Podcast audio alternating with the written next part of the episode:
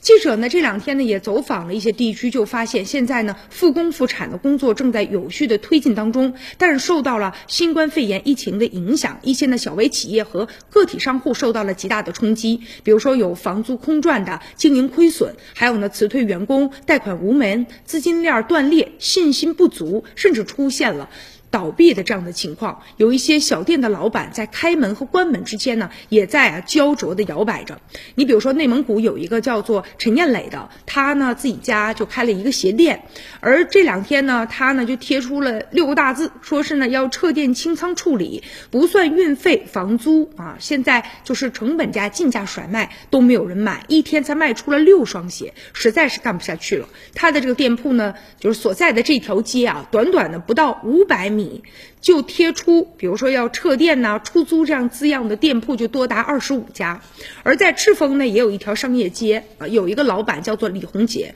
他说呢，去年的时候腊月吧，他们开张的新店，然后房租啊、装修啊、进货呀，总共投资了四十多万元，也借了不少的外债，本想着春节期间呢卖一点糖果、干品啊，可以赚一点钱回笼资金，但没成想经营还没满月呢，就相当于就关门了。然后呢，三月呢恢复营业之后，他到店里来一看，年前进的那些货啊都已经发霉了。哎呀，真是很心疼，就瞎了这个万把块钱哈。更让他难受的就是呢，近半个月以来，这店里几乎也没什么生意，每天呢要亏二三百块钱，越干越亏。所以说，他说以后啊，不行的话就不做这个买卖了。现在呢也赔了不少的钱啊，这个亏损呢也已经成为了一些小微企业还有个体户他们普遍存在的一些问题。有的呢亏的可能少一点几万块，但也有的多。多的亏了将近呢近百万啊，亏损呢让人比较。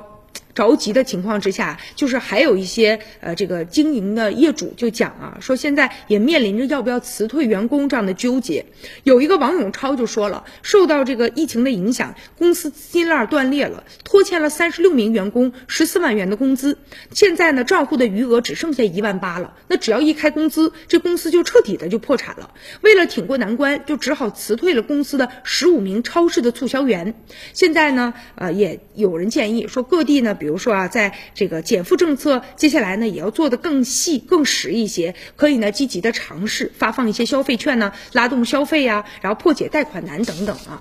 各种各样的方式。